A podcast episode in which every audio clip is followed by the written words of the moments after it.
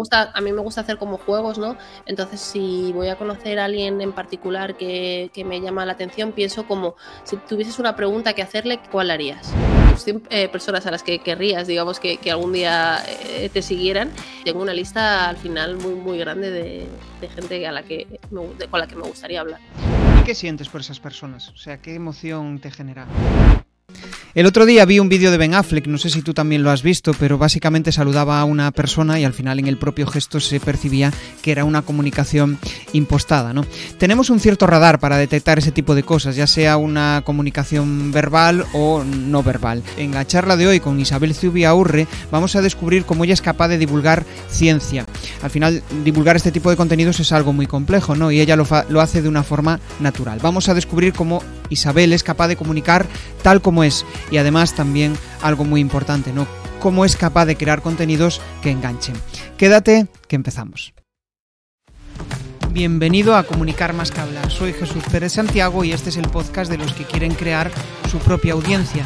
A través de mi lista en jesusperezsantiago.com barra secretos, de forma periódica comparto contigo análisis de los mejores podcasters y también sus secretos para alcanzar a millones de Me decía Isabel fuera de cámara que es muy chulo el poder cuando admiras a alguien o cuando hay algo que te gusta de él, ¿no? Decírselo, ¿no? Y, compartir con él ese, tipo de cosas. A veces nos centramos más en la parte de los errores, en decirle, oye, te has, las cagado aquí, las... y nos olvidamos de decirle a la gente, pues lo bien que hace las cosas, ¿no? Y eso me parece algo súper chulo. Y ya veréis que la charla de hoy va a ser bastante diferente a lo habitual. Vamos a centrarnos más en la parte de, de comunicación, de cómo conseguir comunicar de una forma natural, de cómo ser nosotros mismos, que muchas veces cuando estamos delante de una cámara parecemos más un robot o eh, alguien súper mega profesional que mm, eh, en realidad la, esencia nuestra. ¿no? Entonces hay una cuestión que a mí me encanta ¿no? y es el hecho de mm, provocar que nuestra comunicación sea natural. y, para provocarla, pues básicamente hay que autoconocerse, hay que probarse, hay que saber realmente mm, cuáles son tus límites, qué cuestiones son las que te gustan cuando comunicas. Y cuando te vuelves a escuchar, que esto es uno de los ejercicios que me encanta y que, suelo hacer con mis mentorizados, volver a escucharte, escuchar ese, eh, ese cerebro crítico y, y, aquellas cuestiones que te dice, oye, la has cagado aquí, la has cagado aquí. Y después, cuando alguien te escucha, desde fuera te dice, joder, pues no está tan mal, ¿no? Solemos ser nuestros peores enemigos a la hora de comunicar o a la hora de exponernos en, público. Y precisamente en este podcast es una de las cosas que quiero desmitificar, que al final simplemente es atreverse, es el hecho de romper barreras. Y hoy con Isabel pues vamos a hablar de comunicación natural, de cómo em, no parecer alguien el cual no eres y sobre todo pues descubrir cómo ella también se ha atrevido a parar, ¿no? Ella dirigía hasta no hace mucho el, la, o sea, era directora de la parte de meteorología de, un canal de comunicación, como es la Sexta, ha parado y ha decidido pues enfocarse en su proyecto personal y eso me parece pues súper chulo, admirable y seguro que es inspiración para, muchos de, de, vosotros. O sea que nada, le doy la bienvenida. Muy buenas. Bueno, no sé si llamarte Zubi, Isabel, Isabel no, Isabel no, Isabel no. Eh, hola, buenas, hola, hola a todos. Eh, prefiero Isa o Zubi. Es que Isabel no me llama prácticamente nadie, siempre lo digo, salvo mi madre cuando está enfadada o el médico cuando pasa consulta, porque luego es incapaz de decir el apellido bien. Así que prefiero Isa o, Zubi, como te sientas más cómodo, perfecto. Vale, genial. Pues mm, Isa me mola, o sea que voy, por ello. Muy bien. vamos a empezar desde el principio, ¿no? Conociéndote un poco más. Y, joder, yo sé que em, a ti desde pequeña ya te gustaba el tema de eh, ser profe, ¿no? Pero antes de llegar a ese punto, sí que me gustaría saber qué dos cosas han hecho que ahora mismo tú estés haciendo lo que estás haciendo y que seas la persona que eres hoy, en modo así resumido. Mm, yo creo que las dos cosas, o sea, el momento que, estoy viviendo ahora también es que es especialmente particular. Entonces, digamos que ha habido dos momentos en mi vida que, digamos, eh, me han hecho darme cuenta que, mm, lo que hago eh, lo hago bien y me gusta. Por un lado, eh, siempre desde pequeña me encantaba salir a la pizarra, me encantaba. Era la niña que le encantaba salir a la pizarra y le encantaba eh, dar charlas, hablar y me daba cuenta que mm, la gente me escuchaba, con lo cual es verdad que eso al final me, daba cierto poder. Además yo eh, pues no tenía hermanos, eh, vivía súper lejos, entonces al final pasaba mucho tiempo sola, con lo cual al final pues ese poco tiempo que podía estar con, mis amigos y que sobre todo me permitía conectar a través de la palabra, pues me dio eh, me hizo ver eh, el poder que tenía eh, la comunicación. Em, entonces, a partir de ahí, esa habilidad de comunicar es lo que realmente me ha guiado en la vida. O sea, yo, por ejemplo, en el caso de la carrera, terminé antes de que acabara la carrera, ya me estaban ofreciendo una, beca de, de, investigación en la facultad y sinceramente no creo que fuera porque tuviera muy buenas notas, porque no las tenía en absoluto, sino que más bien era por, cuando salía eh, a, expresar o a dar ciertas exposiciones en, clase pues de, física, en este caso, porque yo estudiaba eh, física de la atmósfera. Con lo cual, pues ahí me di cuenta que, tenía un, valor eh, potencial. Y luego, lo siguiente que creo que ha marcado más mi vida, si tengo que resumir a nivel profesional, creo que fue la pandemia y Filomena porque ambos fenómenos fueron especialmente críticos para nuestra sociedad y en esos dos momentos hubo que mm, gestionar muy bien la información, saber vender muy bien eh, la comunicación para poder ayudar al público y por otro lado por em, el sentimiento de contribución hacia la sociedad. Entonces, creo que para mí, si tengo que resumir dos momentos, esos son, han, sido, han sido los dos clave que me han hecho darme cuenta de de dónde tengo mayor potencial. Qué bueno, tío. Escuchaba una frase, o sea, me quedó en la mente una frase que es la gente me escuchaba. Y qué, importante es eso, ¿no? Cuando estás comunicando, cuando estás hablando hacia alguien, ¿no? El, percibir que estás siendo escuchado. Es brutal esa sensación, ¿no? Y además también, para mí una cosa que es, o sea, brutal, incluso, o sea, al final me hace sentirme llena, es que la gente aprende. Eh, en general tendemos a decir mucho que, a la gente no le gusta aprender o que eh, la gente tiene mucha capacidad de mm, desconcentrarse y no estoy del todo de acuerdo. Es verdad que cada vez es más difícil y tenemos, pues cada vez cuanto más mayor eres, pues más problemas tienes y más historias tienes que resolver, pero em, creo que eso no es del todo verdad. Eh, entonces, cada vez consigues captar la atención de alguien que aprenden y que luego se lo cuentan a alguien, creo que eso es lo más poderoso. Cuando ya se lo cuentan a alguien, dices, ¡buah, les he conquistado y son míos para siempre. Y eso es una sensación entre poder de, sinceramente, ego personal, pero también de contribución hacia otra persona que, es brutal. O sea, yo lo que veo en ti es que al final, eh, un poco lo que he investigado es que tienes esas ciertas ganas de divulgar, de compartir, ¿no? Ya desde, ya desde, pequeña, vamos. De hecho, joder, em, decías, o sea, ya te sabías la tabla de... ¿Cómo te lo sabes? Sí. la tabla periódica. Ya te veo, ya te, te he investigado. ¿Te sabías la tabla periódica ya desde pequeña? Sí, sí, sí. Bueno, es que mis padres son químicos, entonces también no tenía mucha escapatoria. Con lo cual, sí, sí, sí, sí que es verdad. Eh, sabía la tabla periódica, aprendí a leer muy pronto, sabía escribir desde muy, muy, muy, muy pequeñita. Entonces, claro, ya tenía ahí tenía eh, la, capacidad de memorizar y de hablar y de escribir, de comunicarte en general, pues, pues la, la gané. Aparte, es, es, curioso como, o sea, mezclas eh, quizá dos ciencias que son bastante como antepuestas. Por un lado la comunicación y por otro lado la ciencia, ¿no? Los científicos parecen siempre bichos de laboratorio, donde están ahí eh, investigando, ¿no? Pero a la hora de trasladar aquello que ellos saben, pues nadie los entiende, ¿no? Y, mezclas esas dos partes. Después andaremos en eso, porque me parece brutal esa capacidad, ¿no? Pero, mm, eh, ¿cuándo descubriste eso? O sea, ¿cuándo dijiste, hostia, esto, esto es un don? La capacidad de combinar esas dos facetas. Pues, em, pues me di cuenta porque em, me, di cuenta que la gente tendía en general a diferenciar mucho todo. ¿Sabes? O sea, por ejemplo, em, si eras chica, era raro que jugaras al fútbol con los chicos en el colegio. O sea, como a clasificar mucho todo. Si eras una cosa, no podías hacer otra. Si eras de letras, no se te daban bien los números. Y entonces, como a mí siempre ha sido, a mí me ha gustado siempre todo, o sea, pues me gustaba muchísimo escribir, me gustaba mucho leer, pero me encantaban también los números. Eh, no entendía muy bien por qué la sociedad estaba tan obsesionada con clasificar las cosas y sobre todo dividirlas de una forma como si fuera esto bipartidismo, ¿no? Eres de números o, eres de letras. Y para mí es que siempre, siempre ha sido un todo. Entonces, como para mí era algo natural de mi cerebro y el resto de la gente pues no parecía querer verlo, pues al final para mí digamos que salió, salió de forma natural. Y luego como a mí me gusta mucho eh, compartir mis pasiones con otras personas, pues si para mí la ciencia es una pasión y tú no terminas todavía de, de comprarla o de creerla, pues yo voy a intentar vendértela como, como sea. Entonces, pues bueno, al final, yo desde muy pequeña, o sea, al final es verdad que luego son cosas que eh, vas aprendiendo del marketing, ¿no? la importancia de diferenciarte y, todo en general, pero es que yo creo que desde muy pequeña me di cuenta que ser diferente eh, te hacía destacar y valer mucho más, con lo cual para mí eso era siempre mi punto diferencial.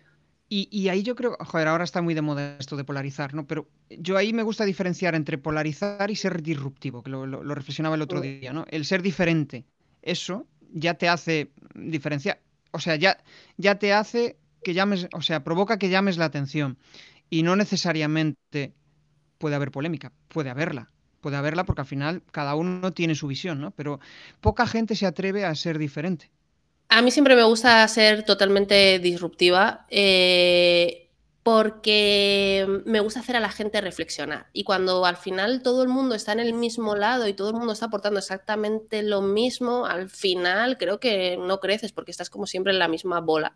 Entonces siempre me gusta como tocar un poco las narices, entre comillas, para... Eh, bueno, es que es lo que ahora se llama pensar fuera de la caja, pero es que yo no sabía que se llamaba eso así, eh, para, para, para ayudarnos a reflexionar. De hecho, por ejemplo, algo que me gusta mucho hacer em, en congresos científicos en general, eh, la mayoría de ponentes suelen exponer los temas de una forma súper científica.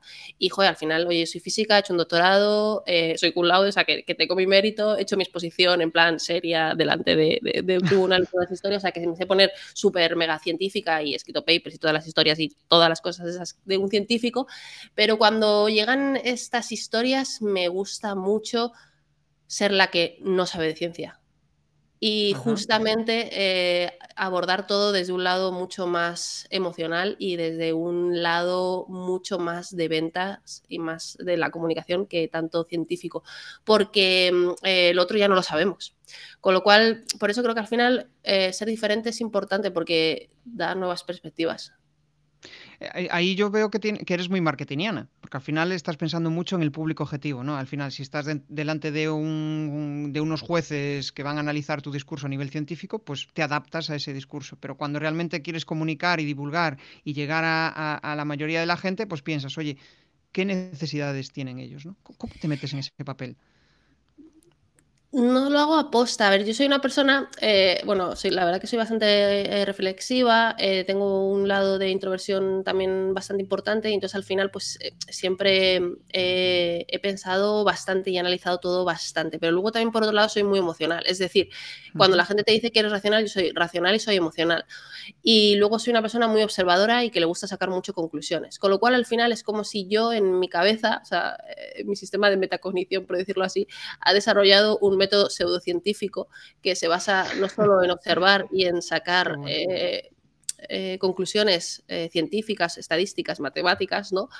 sino que también de sentir la energía que hay alrededor, de intuir lo que la persona que tienes enfrente te está pidiendo. Y eso me encanta, esa parte me, me, encanta. Incluso por eso muchas veces cuando estoy hablando a la cámara es que estoy jugando con eso porque me gusta como, como si pudieras meterte en el cerebro de la otra persona, ¿sabes? No sé cómo, es que no sabría cómo decírtelo, pero, pero eh, al final creo que eso lo, he desarrollado de una manera eh, muy natural, pero a base de, sobre todo de observar. O sea, soy una persona, es verdad que mucha gente a veces eh, piensa que a lo mejor soy, inicialmente puedo ser callada o que a lo mejor no me vendo bien o mm, como que no hablo mucho de mí, pero realmente es que estoy siempre observando mucho. Estoy observando, analizando, sintiendo y en un momento digo, vale, ya sé hacia dónde tengo que ir. Entonces, creo que yo lo he desarrollado eh, a lo mejor inicialmente porque de pequeña era muy tímida eh, y más adelante porque me he dado cuenta que es un arma de, poder. Entonces, yo creo que yo recomiendo siempre en general observar más que hablar al final es como que estás delante de la cámara y estás pensando en, no sé, por ejemplo, ¿no? Si eres muy visual, eh, pones la cara a alguien para decir, oye, le estoy hablando a ellos, ¿no? Como imaginarte que hay alguien detrás. Eso transmite, lo que hace es transmitir más cercanía, es como, y sobre todo más em, naturalidad, ¿no? Porque cuando estás hablando a la cámara y no transmites emoción, ¿no? como puede ser un telediario, ¿no? al final es un lenguaje muy plano, pero eh, en tu caso, por ejemplo, es eso, ¿no? A mí una de las cosas que más me ayuda en ese aspecto es como em, relacionar una emoción de algo que me ha sucedido, pues yo que sé, pienso en mi hija, por ejemplo, si quiero transmitir determinada emoción sobre eh, ternura, ¿no? Entonces, al final, eh, el lenguaje no verbal es curioso, pero se adapta, porque tu cerebro está proyectando la emoción real, ¿no? Es, complicado de explicar, ¿no? Pero es como que...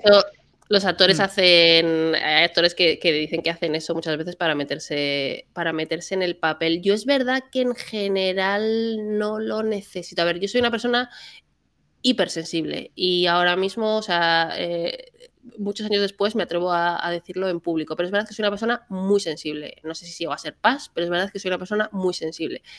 Entonces, esa sensibilidad, eh, aprendida ya a gestionarla de forma eh, adecuada para mí, para mi entorno, eh, pues me ha ayudado a observar y a sentir mucho, con lo cual en general empatizo mucho con el momento y con el mensaje que voy a contar y a veces incluso me emociono de más, con lo cual no necesito recordar nada para llegar a esa emoción. O sea, creo que un problema que tenemos a la hora de comunicar en general, pero de comunicar no hace falta delante de una cámara, sino delante de una persona que tienes delante, es que no nos permitimos fluir, estamos como bloqueados, ¿no? Em, quizás porque no nos conocemos lo suficiente, porque no nos hemos permitido conocernos lo suficiente, porque a veces no somos lo suficientemente valientes, porque tenemos mucho miedo de qué pensará el que tienes delante, en agradar, en no sentirte culpable.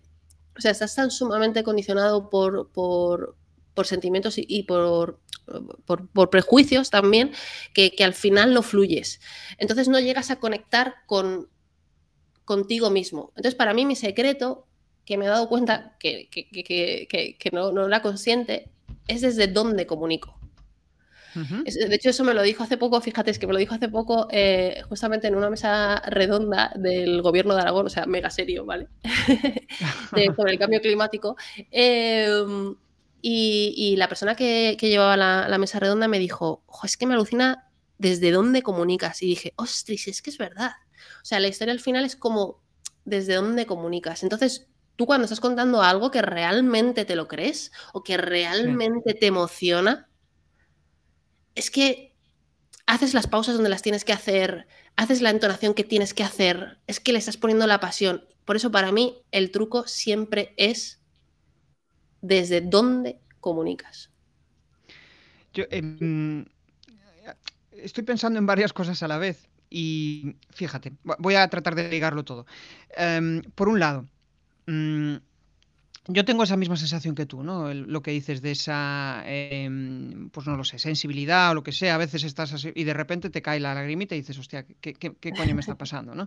Sí, y de hecho tuve aquí una psicóloga hace, pues no sé, igual unos 40 o 50 capítulos, una psicóloga Paz, y, hablaba precisamente de eso, ¿no? De, bueno, pues, de, sí, está, em, está genial. Y, y tratando de ligarlo con, con lo otro que decías, ¿no? Al final por ejemplo, voy a poner un ejemplo. Em, estoy en un club de comunicación y cuando muchas veces empiezo la, sesión, mi energía es totalmente diferente a la del final. Es como que soy muy plano, muy, estilo eh, político aburrido, ¿no? Y la gente no conecta conmigo, veo que están dispersos, tal, pero de repente cuando ya la sesión eh, va avanzando, veo que ya la energía de todos es... Mi comunicación empieza a ser, pues, la mía, la natural, la, con la que la gente conecta, ¿no? Hay, hay, personas que no conectan con mi estilo de comunicación porque es, peculiar, ¿no? Y, pero hay otras que sí les gusta, ¿no? Y, eso es lo que busco. Cuando dices, hostia, yo comunico así, puedo mejorar, puedo avanzar, puedo... Pero es mi forma de comunicar. Me estoy acordando de un, capítulo del, no sé si era del jefe, la sexta. No, era, eh, ¿cómo se llama este? Eh, tiene varias cadenas de hoteles, que es calvo. Eh, no sé. Kiko, Kike, Kike Sarasola. Ah, vale. Em, era, un, era un formato de negocio donde iba a los negocios y les ayudaba para mm, reformar sus hoteles, ¿no? Y, y había uno que claro, por su forma de comunicar, Kike es muy así, como muy plano hablando y tal, pero él, al final, hubo un momento en el cual hubo ahí como un cierto, una cierta tensión, ¿no? Y le dijo, em, Antonio, es que mi forma de comunicar es así, yo hablo así, porque a él le chocaba, ¿no? Era como que es, el otro se sentía atacado, pero en realidad no era un ataque, era su forma de hablar. Y a partir de ese momento ya hubo match, o sea, ya se entendieron, ¿no? ¿A dónde voy con todo esto?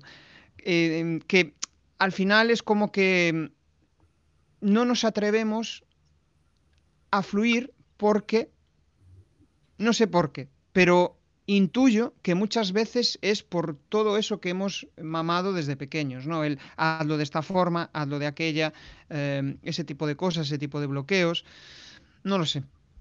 Yo creo que es una mezcla de tu entorno, efectivamente. Eh, al final, Em, eh, creo que por eso, eso es, fíjate que es lo bueno de ser introvertido, ¿no? Cuando eres introvertido y aprendes o estás muchas veces solo, em, aprendes mm. tú a tú generar tus propias reglas, con lo cual no copias a nadie, son tuyas. Al final siempre estás influenciado por los demás, ¿no? Con lo cual, em, creo que a veces está por eso bien aislarse un poco para conocerse mejor y para eh, desarrollar tu auténtica personalidad. Eh, con lo cual al final estás influenciado por un lado por el entorno, pero también a veces por otro lado por el propio autoconcepto que generas de ti mismo, que puede ser en muchas ocasiones erróneo. Por ejemplo, una cosa que en el caso de las charlas, que era lo que venías eh, diciendo, eh, claro, la historia es que que está un poco relacionado con lo de la observación que hablábamos al principio. como acabas de llegar, no sabes quién tienes delante, todavía no has observado lo suficiente, con lo cual es más difícil conectar. Eh, a mí una de las cosas, por ejemplo, que me ayuda cuando eh, salgo delante de, un escenario y no sé el público que tengo, es que pienso que ellos van a pensar lo que yo quiero que piensen. Entonces eso me da mucho poder. Eh, es difícil, ¿no? Pero al final es que es verdad, si tú lo piensas, o sea, la gente no sabe cómo eres. O sea, tú puedes ser lo que tú quieras ser. ¿Sabes? Por ejemplo, eh, siempre hay mucha gente, bueno, esto es un poco eh, disgregarme, pero no, luego vuelvo al punto. O sea, que, muchas veces hay gente que dice, no, me quiero ir fuera para ver si me encuentro a mí mismo y tal y cual. Creo que hay veces que llega un punto que también, joder, deja de buscarte y sé como tú quieras ser y cómo eh, puedo ser yo así. Entonces, en el caso de las charlas, creo que eso te ayuda mucho. Vale, yo quiero ser divertido, o yo quiero que la gente me escuche, o yo quiero parecer que me lo sé todo y que soy súper seguro. Pues creo que tú creértelo y decírtelo un poco eso al principio te ayuda al principio a, salir adelante. Y luego, por ejemplo, con lo que decías eh, respecto al eh, caso del dueño de, los hoteles, es verdad que tienes dos opciones. Uno, o conectas con el público o tu cliente o tu persona que tengas delante, o si obviamente te pasa algo, tú lo dices. ¿no? Al final tú dices, oye, pues mira, tengo un mal día o yo comunico así y tal. Porque claro, si tú no lo haces, o sea, eso no siempre vale. O sea, yo, por ejemplo, soy una persona, es verdad, a veces que soy tan asertiva que eh, a veces puedo parecer incluso borde. Pues a lo mejor eso tampoco está bien, ¿sabes? Em, entonces, pues al final tú tienes dos opciones. O, o efectivamente intentar conectar con la gente o si no decirles lo que te pasa. Y en ese momento también creo que algo que he aprendido es que cuando tú, por ejemplo, a lo mejor a alguien, incluso en una charla, eh, les dices a tu público lo que te pasa, creo que es mejor acallártelo. Porque ser vulnerables eh, y mostrarte vulnerable, a diferencia de lo que mucha gente pueda pensar, creo que te hace conectar mucho más con, con la gente, porque todo el mundo se siente vulnerable y entonces eso también te, hace más humano y te ayuda a conectar. Con lo cual, pues para mí, eh, saber que tengo esas dos herramientas cuando tengo que hablar delante de mucha gente me ayuda. Una, eh, voy a venderles lo que yo les quiero vender, voy a ser quien yo quiero ser. Es verdad que eso requiere mucha seguridad. Y si no, dos, si en algún momento lo estoy pasando mal, lo digo, y en ese momento tú sueltas y el público conecta. O sea que creo que a veces le damos como, no sé, como, como demasiada importancia a todo. Y entonces a la hora de comunicar eh, yo creo que hay que aprender a relajarse también. E incluso ya en tele eh, pasa exactamente igual. Si te equivocas o si está ocurriendo un fallo, lo dices y, no pasa, y no pasa nada. Antes, por ejemplo, era como, no, no, que no se note que hay un fallo, no, no, que no se note que hemos metido un negro, no, no, que no se note que eh, justo no hemos podido hacer el cambio de escenario bien y tú ahí, ¿sabes? Incluso tirándote por el suelo. O sea, yo he hecho cada cosa y ahora ya todo se tiende hacia la naturalidad. Con lo cual, aprovechemos eso, relajémonos y mm, disfrutemos más de comunicar.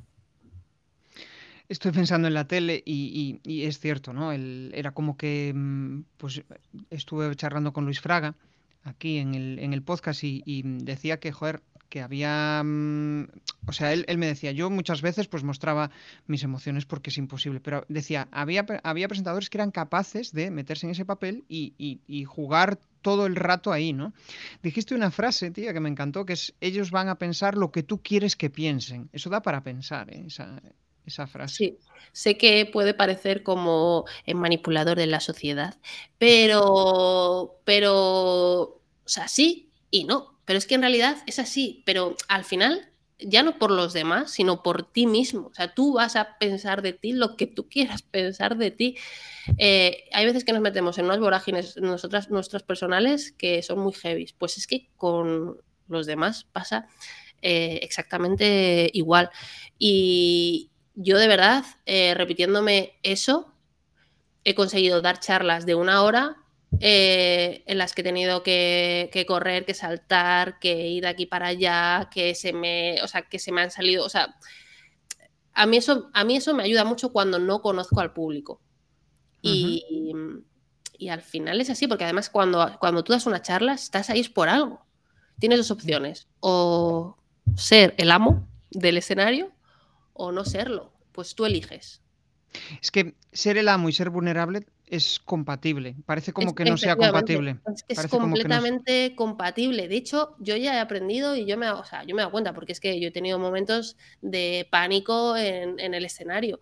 Y, luego me he dado cuenta de, que no, de que no había, de que no, no había necesidad, porque de hecho, justamente las personas que más se atreven a mostrar sus vulnerabilidades y siguen eh, tan pichis son las personas más fuertes que hay. O sea, cuando alguien que es vulnerable, em, al final, em, pues lo dice en alto y tú intentas atacarme con ello y a mí me da igual, porque yo ya lo sé. Ya está superado.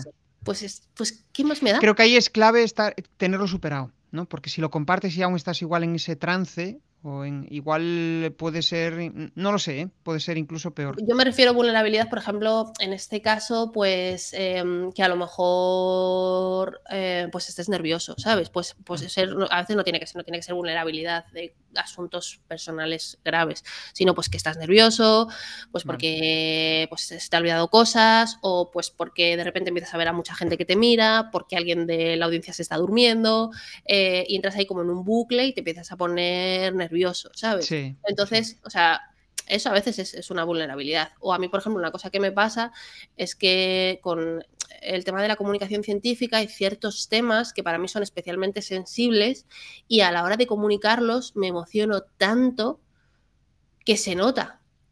Y, hay veces que es que hasta lloraría. De, a ver, es una mezcla, en mi caso a lo mejor es que soy un poco eh, particular, pero es un poco entre sensible y Stendhal. O sea, como que me emociono de, la situación de, o de la creatividad o de lo que estoy viendo o de algo que me está emocionando tanto que, me emociono, o luego también por el tema o por el propio tema en sí. Y mm, entonces, pues hay veces a lo mejor que estás hablando de temas pues eh, serios, tristes y tal, y, es eh, difícil pues mm, mantener un poco la cara seria o, como controlar las emociones, ¿no? Em, entonces, pues bueno, pues eso, que, a veces la vulnerabilidad puede ser eso, simplemente es estar nervioso, eh, que se te haya olvidado algo, o bueno, pues que sea un tema tan sensible que, te den eh, ganas de llorar. Es que al final, o sea, pensando un poco en, vosotros, ¿no? Que sois profesionales de la comunicación, eh, los que trabajáis en la tele, no pensando tanto en los influencers, ¿no? Que al final, pues a, esas personas les encanta compartir su vida, sus movidas, sus cosas, ¿no? Vosotros al final lo que tenéis que hacer es trasladar un mensaje y, que ese mensaje llegue, ¿no? Y, ahí es difícil, yo creo, ¿no? diferenciar la parte profesional y la personal. Quizá a los influencers no, les hace falta porque comunican de esa forma, pero vosotros, em, por eso quizá es tan difícil comunicar de una forma natural en la tele, ¿no? Porque al final es como que tenéis que transmitir en función de los objetivos que tenga el canal, de los objetivos que tenga el programa, ¿no? Hay muchas cosas, ¿no? Claro, depende de dónde estés comunicando. Esto, por ejemplo, que te estaba comentando era sobre todo en tema, a lo mejor, pues eh, charlas, ¿no? Que es a lo mejor lo que más gente puede hacer y, a lo que más gente podemos ayudar, o por lo menos de la gente que nos esté escuchando. En televisión al final comunicamos menos. En el caso de la, de la televisión, por ejemplo, sí que es verdad que aprendes a desarrollar un personaje profesional, en el sentido ah. de, eh, pero no por, em, pues por Mira, por ejemplo, eh, a mí el tema de los incendios es un tema que, es como muy sensible para mí. Eh, la mayoría de la gente, pues, además es sensible porque no siento como que la gente empatice con ello, ¿no? Pero eh, mucha gente cuando ve los incendios, pues piensa, nada, pues que se queman cosas o, bueno, o las llamas, qué espectacular y tal y cual. Y yo pienso en todos los animales que han perdido su casa, todo lo que cuesta recuperar el ecosistema, o sea, pienso en todo, es que sobre todo pienso eso, en todos los, animales que, que mueren, que, que, todo lo que está muriendo, o sea, que nos, que a mí, me, cuando antes de salir a eso y estoy viendo las imágenes, me cuesta eh, a veces eh, ser seria, ¿sabes? O sea, como no, mm. sentir. Pero aprendes como a desarrollar un poco un, personaje. Por un lado, porque estás ya tan sumamente avasallado de ver imágenes que nadie se hace más inmune que tú, o no, empieza a sensibilizarse más que nadie. Entonces, pues por un lado eso, y por otro lado también eh, las personas que trabajamos eh, de forma profesional delante de una cámara o un micrófono, em, somos personas también y eh, tenemos problemas, tenemos días tristes, tienes separaciones, tienes muertes y tú te tienes que poner delante de la cámara exactamente igual y tienes que sonreír exactamente igual y nadie. Nadie, nadie, nadie, nadie lo sabe. O sea, todas las veces que yo me había puesto delante de una cámara y quería llorar en ese momento, o sea, cinco segundos antes quería llorar. Y cojo y salgo y ¿qué tal? Buenas tardes, no sé qué, y no parece nada. Aprendes a, aprendes a gestionar eh, las emociones de una manera brutal, pero creo que sinceramente eso lo podría hacer prácticamente cualquier persona porque se llama supervivencia. Sí. Incluso a veces hasta después acabas y estás mejor que antes. A mí me pasa de ir no, no me apetece ir a este evento, joder, qué coñazo tal, y después dices, joder, que si no hubiera ido, pues fíjate, seguiría en la misma emoción ahí anclado. Somos de anclarnos en, esa emoción primaria que tenemos. Porque la energía que te da comunicar y la energía que te da estar con gente, que bueno, gente que te aporta, por supuesto, no gente que no te aporta, pues eh, también es espectacular. Por eso em, la gente no, a veces no termina de ser consciente, pero de lo importante que es aprender a comunicar, que pensamos que, que, todo el mundo sabe hablar y, no es así en absoluto, hablar se aprende, o sea, yo sé qué pausa eh, y qué tipo de entonación eh, es según en qué punto y, escucho a alguien y sé qué tipo de entonaciones está haciendo, o sea, me sé la teoría porque también he aprendido, he aprendido a ello y, y me parece que es algo que, la gente debe hacer o que las empresas deben aprender a hacer porque te da muchísimo poder y porque te da una energía brutal. Al fin, o sea, yo para mí de las cosas que más me carga las pilas es, bueno, precisamente por eso tengo un podcast, ¿no? Es las conversaciones. No hay cosa mayor que me genere mayor dopamina, mayor, dopamina no, serotonina, eh, que sensación de placer, ¿no? De decir, qué guay, ¿no? Estoy compartiendo algo, mm, me siento escuchado, la persona me está contando cosas interesantes y, esa sensación yo creo que no hay nada que lo, que lo pague. Bueno, es que somos animales de compartir, somos así. O sea, es, es algo que nos, que nos encanta. Sí, somos animales de compartir, pero yo insisto en que cuando aprendes a compartir, hay formas de compartir y de compartir. Cuando verdaderamente aprendes a compartir y sientes que estás conectando con la persona de delante, pues es, esa parte. sea, es que... Porque yo, o sea, yo, a ver, ¿y quién no? ¿Sabes? Que estás en un grupo de, amigos o conoces a no sé quién o algo y dices, me aburro, ¿sabes? O pues porque habla mucho de sí mismo, pues porque mm, su tono es, soporífero, eh, porque no te mira cuando te habla, eh, por lo que sea, ¿no? Eh, con lo cual... Sí, eso es incómodo. Em, para mí a veces, eh, en el caso de, las personas, esa serotonina llega exclusivamente cuando consigues conectar. Y ahí yo creo que debe de haber esa curiosidad entre los dos. O sea, que, sientas cierta curiosidad por lo que te está contando, por lo que te está diciendo, ¿no? Esto, o sea, quizá de las... Yo también soy bastante introvertido y cuando voy a eventos presenciales, pues es algo que me, al principio me genera cierta, porque digo, hostia, no sé qué hablar con, ¿no? Y al final no, no lo busco, que suceda, ¿no? Es otro de los aprendizajes que he tenido. Antes era como, tengo que hablar aquí muchísimo y yo, pero si yo no soy así, yo soy más de, estar desde la calma, ¿no? Que surja la, conversación. Y cuando eres tú mismo vendes mejor, o sea, te vendes mejor, porque al final la gente te compra esa, versión tuya, porque dice, ah, sí, es que este tío es así, no es, no es un, uno que se pone ahí a hablar y, y, ya está, que a mí me encanta hablar, ¿eh? O sea, eh, de hecho, mm, no sé, llevamos más de 40 minutos y, estaría dos horas charlando, ¿no? Pero yo creo que va por ahí, ¿no? Esa sensación muchas veces de... Em, eh, no, sé cómo explicarlo, pero como que parece que no es tu lugar, ¿no? Cuando quieres hablar en, un ambiente en el cual hay muchas, muchas personas. Y esto lo relaciono con lo que decías tú de, joder, es que somos más de estar pausados. Nosotros recargamos las pilas solos pensando, reflexionando, barallando.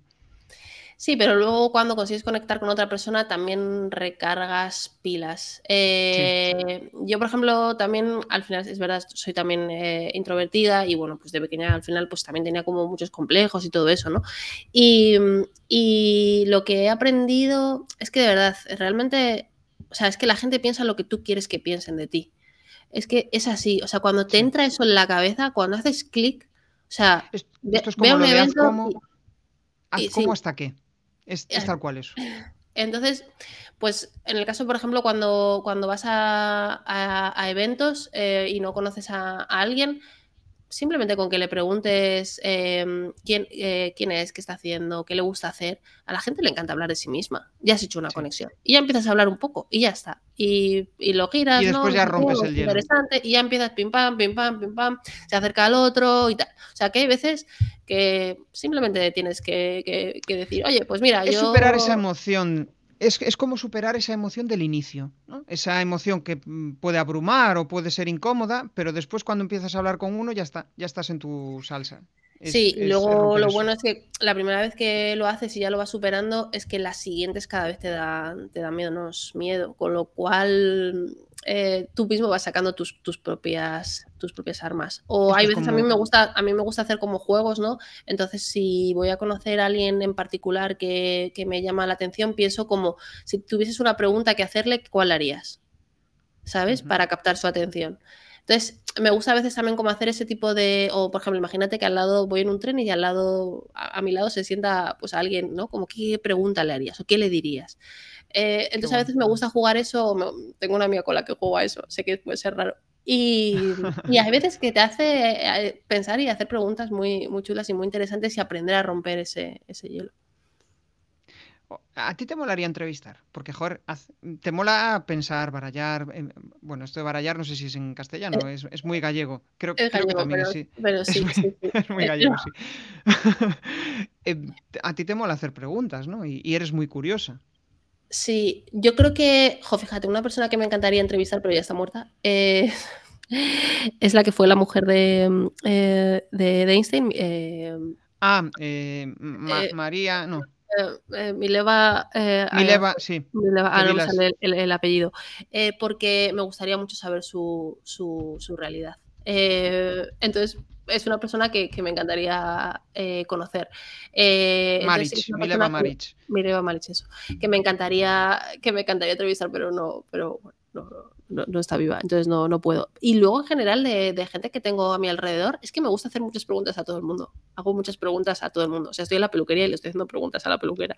O sea, quiero decir que es que, me, que todo el mundo realmente puede ser interesante. Mi pareja me dice que soy un coñazo. O sea, cuando empiezo con eso, en plan, porque soy muy de, ¿y cómo se hizo esto? ¿Y cómo lo, no sé qué? Sí. Y, son chorradas, ella me dice, pero si ya sabes cómo funciona, pero no sé, quiero escuchar su versión de cómo él, no sé, siempre estoy analizando cosas, ¿no? Estoy viendo una campaña de marketing en, la tele y digo yo, hostia, fíjate, siguieron esta estructura, no sé qué. Son, son de estas cosas que dices tú, pero ¿por qué lo hago? Bueno, porque tenemos esa, ¿no? esa, esa, mente quizá analítica o, o, que le da vueltas a las cosas. Tiene sus ventajas y sus inconvenientes. Sí, me gusta mucho analizar cómo la gente piensa porque también me parece que es como es, da mucho poder, ¿no? Tienes como muchísima, muchísima información y me gusta saber cómo llegaron hasta donde llegaron, ¿no? Y cómo, cómo es la forma en la que, en la, que la gente piensa, cuál es su, libro de instrucciones. Me parece como muy interesante, entonces me, me gusta mucho al final eh, hablar con, con, con, mucha gente. Así que realmente, o sea, tengo una lista de, me hice una lista de, um, de mis Dream 100 de, de las 100 eh, personas, eh, tus, tus 100 eh, personas a las que querrías, digamos, que, que algún día eh, te siguieran. Y, y tengo una lista al final muy, muy grande de, de gente a la que me, de, con la que me gustaría hablar. ¿Y qué sientes por esas personas? O sea, ¿qué emoción te genera? Eh, la mayoría de esas personas eh, para mí son personas muy creativas. Eh, la creatividad, me parece que todo el mundo puede ser creativa, pero todo el mundo puede ser creativo, pero al final hay personas que lo terminan desarrollando más y, que otros. Pero entonces, pues me gusta mucho la gente creativa y me gusta mucho la gente que se atreve a ser ellos mismos. Entonces al final son diferentes. Eh, con lo cual, no sé, hay personas que, que, por algo me resultan diferentes o que le han echado un par de huevos eh, en la vida y, y, esas personas me encanta siempre eh, hablar con, con ellas. O, por ejemplo, también la gente que es como muy apasionada de su trabajo. Hay gente que es súper apasionada de su trabajo y, te cuenta las cosas de una forma tan sumamente apasionada que, me encantaría seguir hablando con, esas personas. Pero bueno, eh, en el caso, por ejemplo, de mis Dream 100, eh, pues... Eh, que bueno, es de, de, Russell Branson, eh, que te dice lo de que te hagas tu, tu, lista de los Dream 100, que bueno, es un, escritor. De, un escritor. Eh, pues eh, al final eh, la mayoría son gente que es creativa, que tiene un impacto en la sociedad y que, y que es diferente. Y que es capaz también de, de, conectar emocionalmente. O sea, para mí es muy importante que haya un desarrollo de inteligencia emocional en ese caso soy un poco elitista de, la inteligencia emocional, la verdad. No, no, es que es clave. O sea, al final hay personas que son brillantes y después las escuchas hablar o, y dices tú, joder, cero empatía, cero, ¿no? Eh, incluso ahí yo creo que, eh, o sea, de lo que dices del Dream 100, está guay tener como esas personas a las cuales dices, joder, admiro esta parte suya, ¿no? Y también creo que esa, ese, ese mm, esto por, un poco por, por, lo que escucho, ¿no? Y, también por mi yo del pasado. Muchas veces los pones en un pedestal y eh, no tienes la suficiente eh, autoconciencia o autoconcepto de ti como para pensar que son inaccesibles, ¿no? Y, y, son personas, o sea, son personas igual que otros y no y seguro que hacen muy bien eso, pero otras cosas igual son terroríficamente malos yo creo que hay que mirar a las personas que admiras o que te gustaría entrevistar, eh, no como ídolos, eh, sino sí. más bien como eh, cual, que tienen, son unas personas con unas cualidades de referencia. De hecho, yo, Correcto. por ejemplo, hace tiempo me di cuenta, eh, mucha gente siempre me preguntaba, eh, ¿quiénes son tus ídolos? ¿no? Y siempre, por ejemplo, me lo preguntaba mucho a lo mejor con científicos o con cosas así. Y me di cuenta que no tenía como ni ídolos, ni admiraba a nadie, ni, ¿sabes? O sea, a ver, eso obviamente, si Freud estuviera aquí, eh, tendría mucho que decir, ¿no? Pero como que me costaba mucho eh, eso, ¿no? Y, y, cuando me di cuenta de ello eh, y de que al final lo importante que es en el fondo tener un héroe para tú seguir eh, sus pasos y sentirte guiado y acompañado por alguien, empecé a hacer esa lista. Eh, porque creo que te motiva y te ayuda a, a, a seguirlos, ¿no? Y, y, tienes que saber por qué esas personas son una referencia para ti. O sea, sinceramente, no me vale que para ti un, tu ídolo sea Cristiano Ronaldo si no pretendes ser futbolista. Porque, porque entonces, eh, ¿hacia dónde vas? ¿Sabes? Eh, claro. Tiene que conectar con algo tuyo, con algo que quieras. yo, por ejemplo, ahora mismo estoy en una fase en la que eh, lo que quiero es ser emprendedora y me quiero comer el mundo, pues es que en mi lista van a estar gente que tiran del carro como dioses y que son creativos y que se comunican y que hablan y que empatizan con las personas, es que van a tener esas cualidades en la lista. Entonces, yo creo que hay que ver a los ídolos o a los héroes como unas personas cuyas cualidades te pueden ayudar a ti a ser mejor. Justo, y aparte la admiración puede ser durante un tiempo determinado, ¿no? no igual hay personas que admiras durante el resto de tu vida, pero hay, hay momentos puntuales que dices, ah, pues mira, ya he llegado al punto de aprendizaje de esta persona, ¿no? Yo, por ejemplo, es lo que me mueve, ¿no? Esta, de esta persona quiero aprender algo, pues hasta que no me miro todos sus contenidos, todo, y he alcanzado esa meta, pues sigo insistiendo, ¿no? Y, otra cosa que dijiste, y que muchas veces me preguntan, oye Jesús, ¿cómo eres capaz de entrevistar a... Porque te consideras un igual que la otra persona y activas esa mente curiosa, no es un ídolo. O sea, simplemente es esa parte de, joder, pues quiero saber cómo ha hecho determinadas cosas o cómo es su forma de pensar o cómo, ¿no? Ese tipo de cosas son muy curiosas.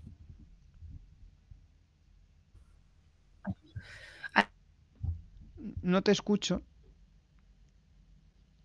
¿Me has oído? Ahora, eh, no, ahora lo último no. perdóname. Que, no, que, se, me quedaron pillados la última frase, entonces no, no te escuché. Perdóname que si me lo puedes repetir. Eh, ostras, este, tengo que pensar.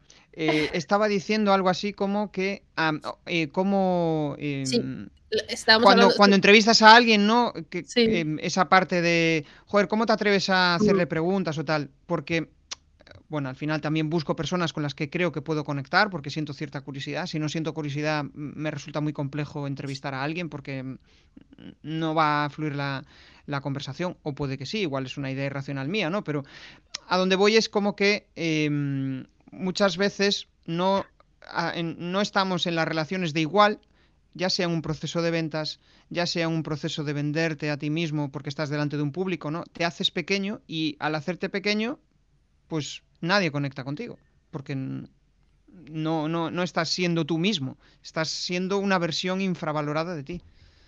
Ah, yo al final, como he estado en los dos lados, pues también tiendo a pensar, como he estado en los dos lados, eh, yo cuando he estado en el lado de que me entrevistan, soy normal, con lo cual si yo entrevisto a alguien también que admiro, ¿por qué no va a ser normal? ¿Sabes? O sea, eh, efectivamente creo que lo de ponerse igual igual eh, ayuda mucho. Tal cual. es que Em, yo esto siempre lo relaciono, estos son de estas teorías mías, ¿no? Esto siempre lo relaciono con la supervivencia. O sea, tú si estás en un ascensor y ves que vas a morir, ¿a quién, a quién, te, a, quién te agarras o a quién em, te acercas? Al que dices, hostia, este tío tiene buena, eh, este tío, esta tía tiene buena pinta de que mm, gracias a él vamos a salir de aquí, o al que está contra una esquina ahí pensando que va a morir pues yo creo que va por ahí, ¿no? Ese instinto de supervivencia nos, nos sale a flote. Escuché algo, y, saliendo un poco de, todo este tema que me, encanta y, que vamos a seguir charlando, pero hablabas de que los medios de comunicación, todo no es para siempre. ¿no? Y ahí pues eh, hace que pensar, ¿no? Porque mm, yo creo que las redes sociales, eh, los contenidos, no sé si podemos considerar a YouTube como una red social, sí, lo es, es, es contenidos, ¿no? Los contenidos en general, TikTok, Em, están robando muchísima capacidad de atención a las nuevas generaciones. Con lo cual, no, no sé en dónde puede encajar la tele en todo ese modelo. Claro, la historia, a ver, ¿qué es esto? Esto es obvio. Eh, de hecho, cuando ya empezaron a salir más eh, cadenas de televisión, eh, el precio, por ejemplo, de la publicidad empezó, empezó a bajar. Entonces las televisiones empezaron cada vez a, ganar menos. Pues imagínate ahora que se reparte la tarta entre muchas más personas o que incluso ya no hay gente que ni siquiera te compra la tarta. Yo, eh, mi sensación, o sea, ni mucho menos particularizando en, ninguna cadena ni nada, pero sí que tengo la sensación de que mm, la televisión ha cambiado mucho y que cada vez hay menos creatividad y menos arte, por decirlo así, ¿no? Hay menos mimo. Quizás en parte por eso, porque ahora todo es más rápido, más automático, más no sé, como, como si no compensase, ¿sabes? Em, y entonces yo, yo, mi sensación es que al final, por un lado, la gente está más instruida, ven menos los medios de comunicación, lo cuestionan más todo, pero los medios de comunicación y cualquiera, o sea, al final somos pues prosumer o crossuper, o sea, eh, es que criticamos el contenido, sabemos por qué, eh, somos ya unos listillos de todo, em, entonces también pasa con la televisión, con lo cual eh, creo que los medios de comunicación en general están perdiendo muchísimo poder. y, y, cuanta más formada está la población, más poder se va a ir perdiendo. Hostia, voy a reflexionar un poco sobre esto, porque al final es como que, joder, los medios de comunicación antes, no sé si podemos llamarlos, pues, en no sé, en los 60, en los 80, era como una comunicación pues bastante impostada, ¿no? Como muy, pero conectaba con la gente. Ahora, en cambio, necesitamos más naturalidad. Y a veces reflexiono y digo yo, joder, es que ahora la naturalidad es lo disruptivo y lo que viene puede ser o sea, lo disruptivo que puede venir puede ser lo impostado, ¿no? Eh, no sé, a veces pienso estas teorías así. Eh, yo, mm, yo creo que, yo creo que más bien antes no había dónde elegir. O sea, y me da, igual un poco decirlo, pero antes eh, el, hombre del tiempo que era famoso, era famoso y no voy a poner nombres porque no había más y punto. Pero él se creía Dios. Empezó a abrirse puertas y la gente empezó a ser natural, empezó a ser quienes eran y se llevaron todo. Porque la gente quiere que seas transparente, que no les ocultes nada. Eh, ya bastantes miedos nos meten. Eh, pues por lo menos sé tú, ¿sabes? Y que por lo menos te vea venir. Con lo cual me extrañaría que involucionáramos y diésemos un paso hacia estar impostado. Que a ver, eh, porque la gente ya cada vez se lo cree se, lo sabe más. O sea, es que incluso con las redes sociales, por ejemplo, con el tema de los influencers, es que antes te vendían cosas a saco. Yo en mi vida he seguido influencers que me vendían cosas, porque es que me dado cuenta, pero es que la gente ya se da cuenta. Entonces, o sea, cada vez también la persona que te está viendo es que sabe más. Con lo cual, mm, no sé, yo, yo, yo creo que no, ¿eh? yo, yo, yo, yo, no siento que, volvamos hacia, hacia no ser natural, eh, ni mucho menos. Eh, los propios influencers muchas veces con, con, el hecho de aparentar ya no son naturales, aunque aparentemente es su forma de comunicar. Y no, incluso a veces también no es natural que te están contando, te están enseñando la celulitis y, se nota que lo están haciendo porque lo hacen otros. O sea, es que se nota todo. O sea, quiero decir que, que, que, hay que ser, o sea, no sé, yo, yo creo que, la naturalidad es algo clave. Ahí yo creo que también está el, el, tema de la venta, ¿no? Sabes que hay determinados gatillos mentales que funcionan, ¿no? ¿Y qué sucede? Pues igual el 80% de la población no lo sabe, pero tú cuando intuyes o sea, tú cuando ya has crecido a nivel, a nivel profesional, has avanzado, pues ya detectas esas cosas, ¿no? Pues yo qué sé, el, eh, en, ventas hay el típico mail donde pues te, te, revuelve, ¿no? Si tú ya conoces esas técnicas, dices, espera, espera, a ver, eh, estoy en ese momento, ¿no? Como que te vuelves más racional. Eh, a lo mejor no las conoces, pero ya te están llegando por tantos lados que al final eh, inconscientemente lo conoces, desarrollas tu propio método científico y sabes que te están vendiendo algo. Y luego, por ejemplo, con los grandes comunicadores, por ejemplo, Matías Prats, em, es una persona de siempre, es natural y es diferente, pero es que él es así también fuera de cámara, o sea, es que es igual. Con lo cual, no, yo creo que, que lo natural va a seguir estando siempre presente. Y el problema más para mí es el tema más que naturalidad de, o eh, artificial de forma de ser, es em, la superficialidad. O sea, para mí mm. es casi un problema eh, mucho mayor, ¿no? Que al final em, todavía lo que, lo, que, lo que no hemos dado el paso, mi sensación, es en el tema de, una imagen, ¿no?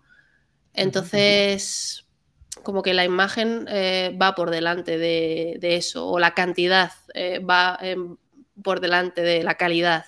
O en eso creo que todavía estamos, eh, no somos lo suficientemente inteligentes y no lo vemos. Sí, em, es, ahí yo creo que entran esos tres deseos velados, ¿no? La salud, el, dinero y, el amor. Cuando esos dos entran en juego, eh, pues mm, yo creo que, bueno, pues eh, nos movemos por nuestro ego, nos movemos por aquellas cuestiones, que tampoco está mal, o sea, es nuestro ego, también necesitamos alimentarlo de vez en cuando, ¿no? Para, para, para sentirnos eh, realizados. Pero, pero me, refiero a, cuando tú eh, te fijas en gente que comunica. o sea, ah, nos sigue llamando, ¿sabes? A, la hora de elegir referentes de comunicación o a la hora de elegir alguien que te venda tu, tu, tu marca creo que todavía eh, hay que luchar mucho contra, contra esa parte superficial, ¿sabes? O sea, em, eso creo que todavía estamos eh, bastante, bastante atrasados y todavía la naturalidad no le puede a, la belleza. Es que se me, acaba de venir a la mente un, anuncio de bueno, es uno de la Fórmula 1, que no habla nada ni nada, simplemente sonríe. Y dices tú, hostia, pero qué sonrisa más impostada, por Dios. ¿No? Eh, se, percibe, digo yo, era mejor que hiciera un anuncio con alguien no conocido, que seguro que funcionaba mejor, ¿no? Pero es el hecho de, uy, van a relacionar mi marca con determinada persona que tiene e, ese tipo de cosas del estatus y demás. Sabes que yo creo que también eh, hablas mucho del el tema de que cada vez estamos más formados. Yo lo que veo, por, ejemplo, desde que, desde que he, empezado a aprender, a emprender, la mayoría de las personas em, y, pues pensando en, referentes, ¿no? Siempre te dicen, em, no escuches los medios de comunicación, las noticias, porque al final pues, son em, tremendistas, ¿no? No es la, la, realidad. Tú miras a tu lado y tampoco están sucediendo tantas cosas como, como salen en la tele. Lo que pasa es que ahí está filtrado, bueno, pues lo que, lo que genera más mm, bueno, pues más reacciones o, al momento conectas con eso, ¿no? Y de repente cuando eliminas ese ruido, tío, consigues avanzar. Y, y, y, no tienes tanto ruido mental negativo, ¿no? A, mí me pasaba, o sea, veía, joder, tío, decías, me cago en la puta, esto es un, desastre. O incluso con, em, con el, ¿cómo se llama? Con las noticias de Google, eh, si tienes el mm, widget instalado, hostia, tía, es que aparte usan el clickbait y, y, yo hay cosas que he tenido que desactivar porque era en plan, jova, Em, eh, estaba a lo mejor una, me, miraba eso y estaba una hora conectado con ese mal rollo, ¿no? Y, si quieres emprender tienes que estar mm, pues más en, el, en, un flow positivo. Yo creo que si tú estás en un momento de tú crecer y de crear, sea, al, final también, quiero decir, los que se llevan el pastel son los que más, los que inventan o si no inventan, innovan. Y para eso, es verdad que está muy bien saber lo que pasa a tu alrededor, pero a veces siento que es más observando que viendo medios de, comunicación. Entonces, yo creo que ese ruido mm. em, al final lo que hace es em, que estés totalmente eh, sometido al miedo Mm, no, o sea, a mí, no, a mí sinceramente no, no, no, me aporta y creo que hace más daño que, bueno. Y bueno, pues, pues claro, por eso no, no comulgo con, con, algunas de, estas cosas y por ejemplo con el tema incluso del cambio climático, eh, es un tema que se está comunicando de una forma tan sumamente agobiante que creo que está haciendo más daño que, bien. Y, y, no se cambia porque no se sabe también cómo hacerlo, porque es lo fácil y entonces se sigue haciendo. Porque yo creo que también tiene relación cuando algo eh, pasa a ser un tema general y genera negocio, hay como pues determinados intereses de determinados lobbies para mm, que eso siga así o que esa idea siga perdurando porque si no es, si esa idea sale de, la mente de la población, pues como que pierden parte de su pastel. No lo sé, esto es una reflexión. Bueno, yo a veces fíjate que no sé si es más eso o es la propia amígdala que nos ha enseñado desde hace miles de años a, simplemente sobrevivir y a miedo, miedo, actum, actum, cuidado, cuidado, ¿sabes? Más, más eso a veces que, o sea, sin entrar en cosas más complicadas, simplemente nosotros mismos, por nuestra forma de reaccionar, eh, creo que a veces es más la amígdala, la la que está constantemente viendo dónde está el miedo que, que, los lobbies. Sí, sí, tal cual. Ya llevamos más de una hora charlando y vamos a entrar ya en la fase final. Yo, yo encantado de, continuar, pero al final tenemos que comer también. Eh, vale, vamos a entrar en, la fase final y aquí vamos a entrar en eh, o bien cosas que te rayan y desean y después vamos a entrar en, las preguntas incómodas. Vamos a entrar con eh, qué es lo que más pereza te da eh, a la hora de tu día a día. Esa cosa que dices tú, joder, qué coñazo.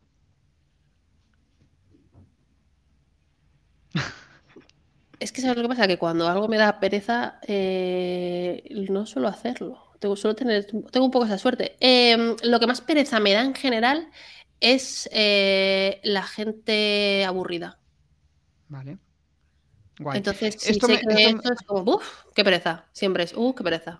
Sí, o estos que están siempre. Que, que, nosotros en algún momento también somos así, ¿eh? O sea, sí, sí, sí. a veces estamos en la queja. Sí, no, no, yo a veces puedo dar pereza, eh, lo reconozco, perdónenme.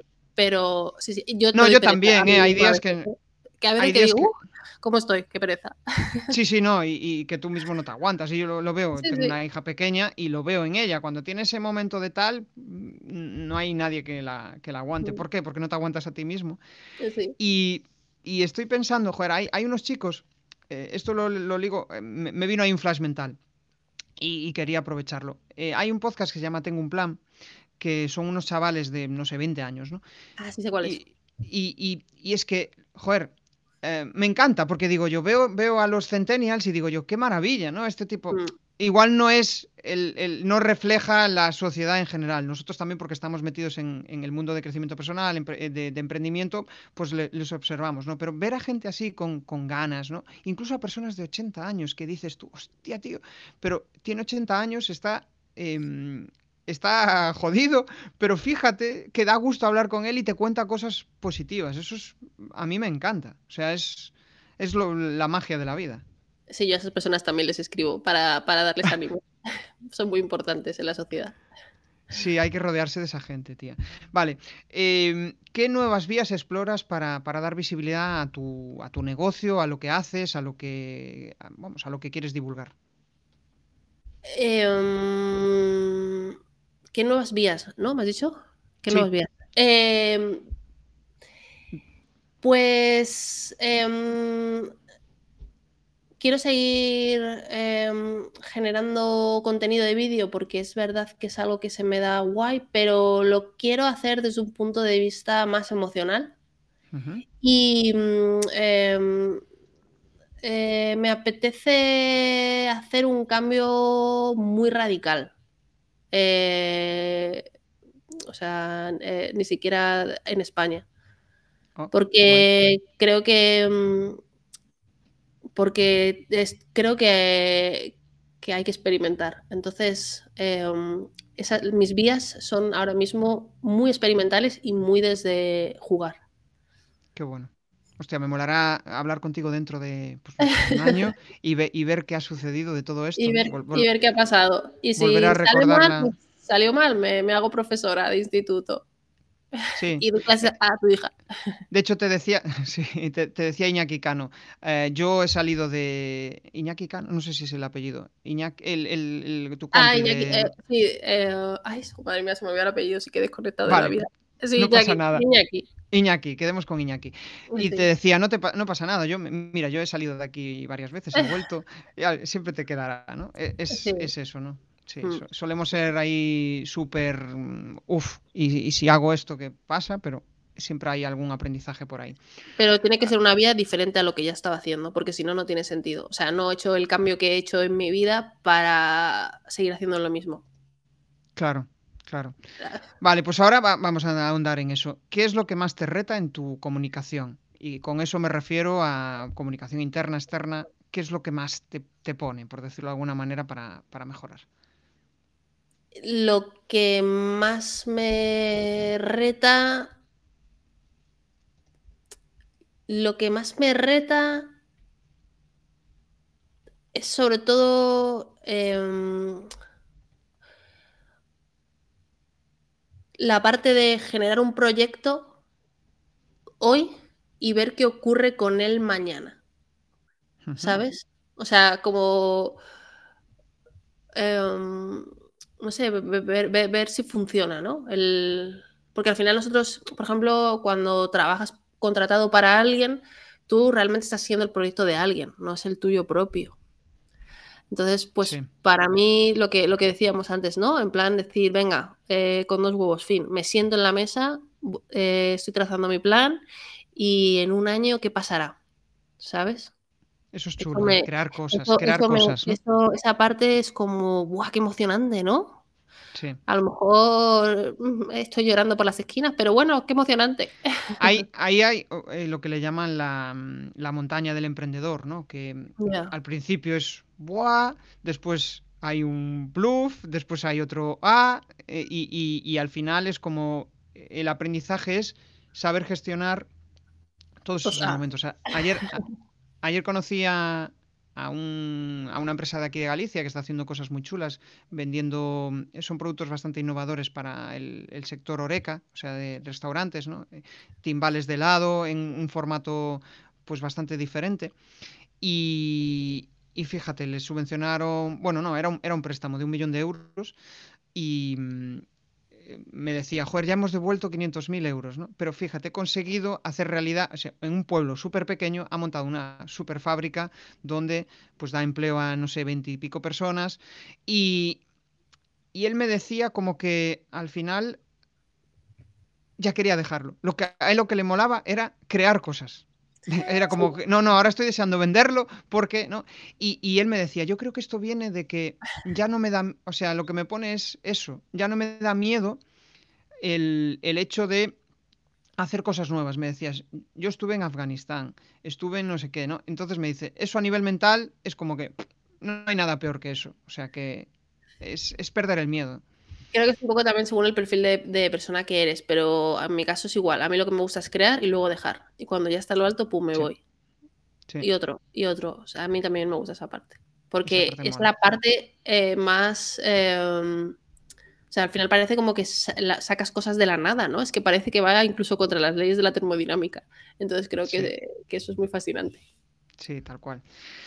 Hay algo que, que transmití al, principio y sobre todo en la descripción, ¿no? Que tienes un don. Y es que sabe, ya salió por ahí, pero ahora quiero, quiero ponerle el, broche final, ¿no?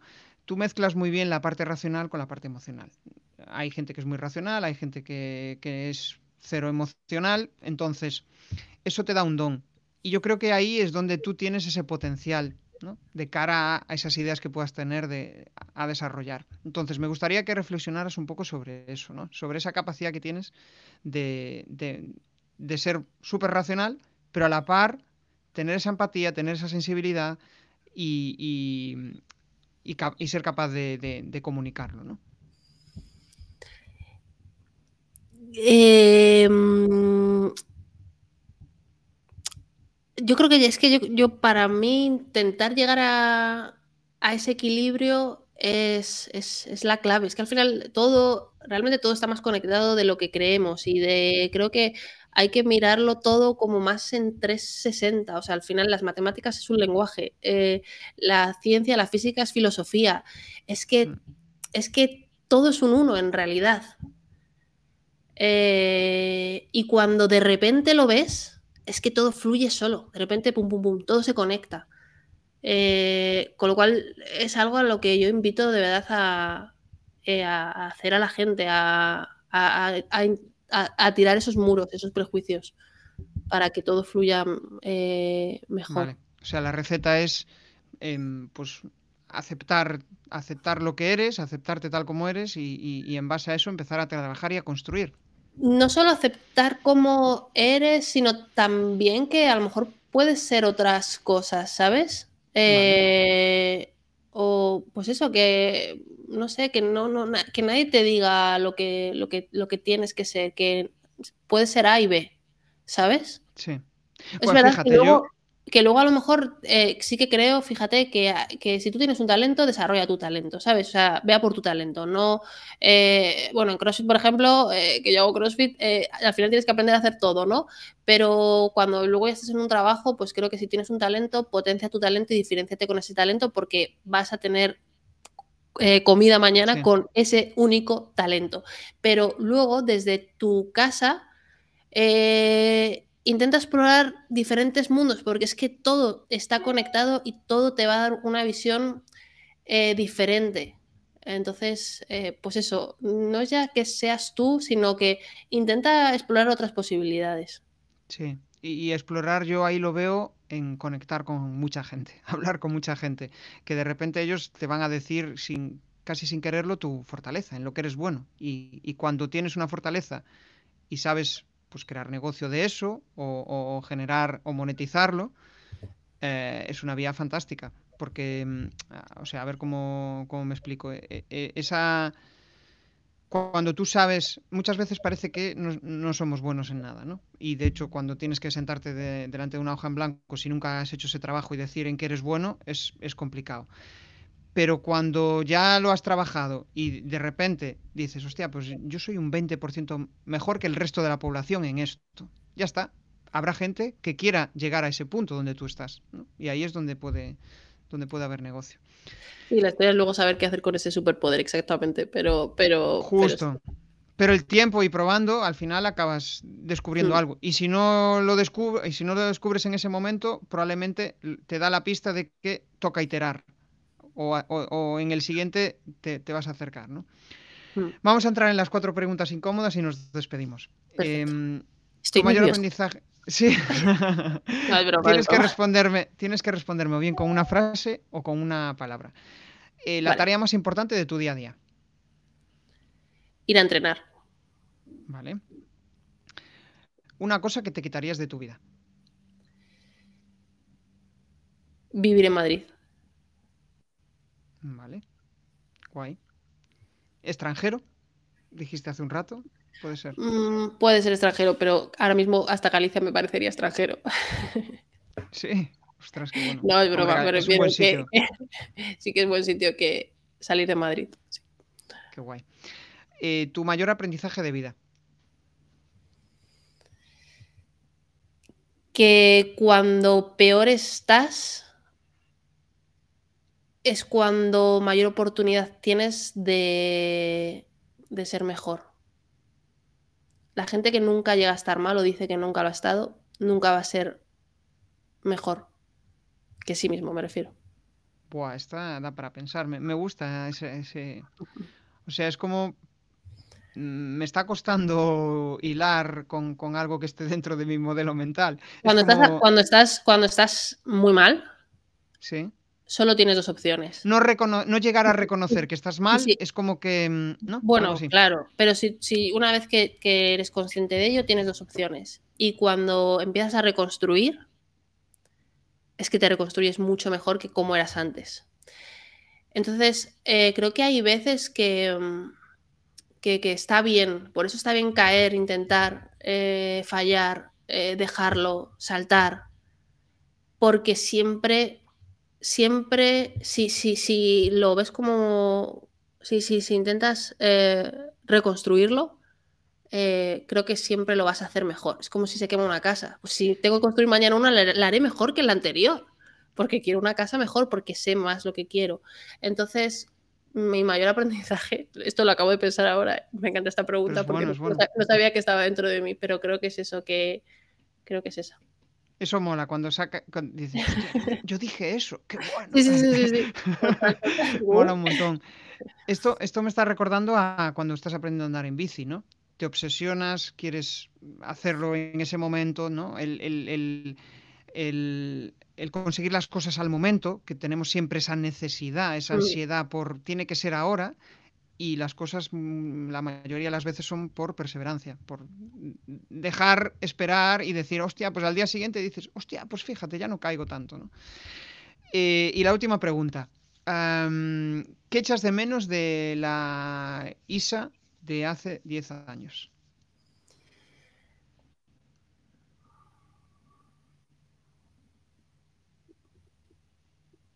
Es que sinceramente que tenía 10 años menos.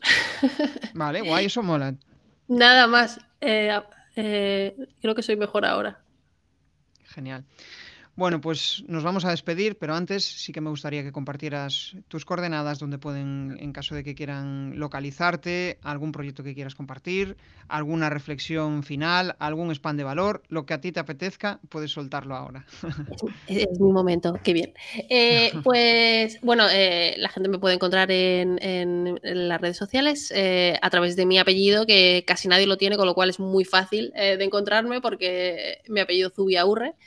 Eh, con lo cual me pueden encontrar en cualquier red social. Eh, soy una persona que contesta bastante, con lo cual eh, invito a cualquier persona que me escriba, si necesita algo incluso de dudas o de algo, soy una persona que me gusta mucho ayudar.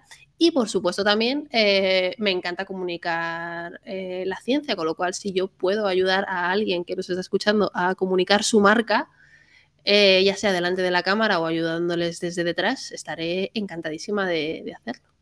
Qué bueno. Qué bueno. Bueno, pues hasta aquí ha llegado la charla. Si me tengo que quedar con alguna reflexión final, con, algo que de, lo que me he empapado de la, charla, quizás es esa, ese aprendizaje tuyo, ¿no? El, saber que al final eh, me está costando sacar una, conclusión de, ello, ¿no? Pero saber que al final em, no hay por qué obsesionarse con conseguir algo, sino que la propia paciencia, el propio errar, el propio ir cometiendo errores durante todo ese camino, te da un aprendizaje que te permite hacerlo bien o hacerlo mejor la siguiente vez. Es que de hecho, eh, una gran mayoría de la gente que nunca se ha caído eh, o que siempre ha tenido como una vida demasiado fácil, su punto de partida es igual a su punto final. ¿No? Eh, ¿Sabes? Sí. Lo guay es que tu punto final sea mejor que tu punto inicial. Con lo cual, por eso creo que, para eso hay que caer. Es que eso, joder, pero caer ahí, tía, es, difícil, porque yo pienso en el pasado, ¿no? Y digo yo, joder, yo, yo tenía un miedo irracional a, grabarme, ¿no? Y, mm, tenía ese miedo, siempre me había gustado el tema de la comunicación, pero nunca me había atrevido. Y de repente un día te atreves y ahora miro en perspectiva, pues igual cuatro o cinco años después, y digo yo, hostia, qué valiente fui en ese momento, ¿no? Es, eh, pero no lo piensas. Pues eso, pero eso ahí fue un, ahí fue un, salto. Eh, podrías haber caído y te hubieras levantado igualmente. Pero ya hubieras sabido algo que no tienes que hacer. O bueno, hacerlo de otra manera. Y descubrí, o sea, validé aquello que me. Que, que aquella idea que tenía desde pequeño que era, hostia, quiero compartir, no sé, yo quiero divulgar, quiero hacer algo, ¿no? Pero nunca me había atrevido. O sea que, genial.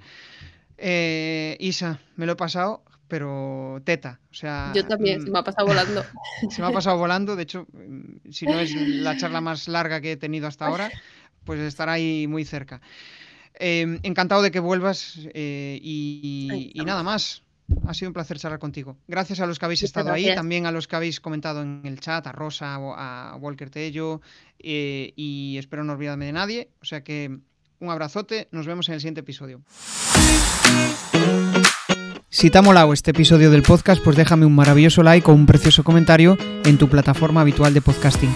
Si quieres dar más visibilidad a tu marca y llegar a nuevas audiencias a través de un podcast, te cuento cómo puedes crear tu propia estrategia de comunicación en jesusperesantiago.com.